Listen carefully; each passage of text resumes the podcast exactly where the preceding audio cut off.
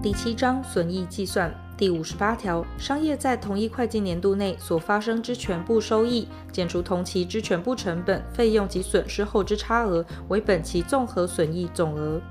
第五十九条，营业收入应于交易完成时认列，分期付款销货收入得视其性质按毛利百分比摊算入账，劳务收入依其性质分段提供者得分段认列。前項所稱交易完成時，再採用現金收付制之商業，指現金收付之時而言；採用權责發生制之商業，指交付貨品或提供勞務完畢之時而言。第六十條，與同一交易或其他事項有關之收入及費用，應適當認列。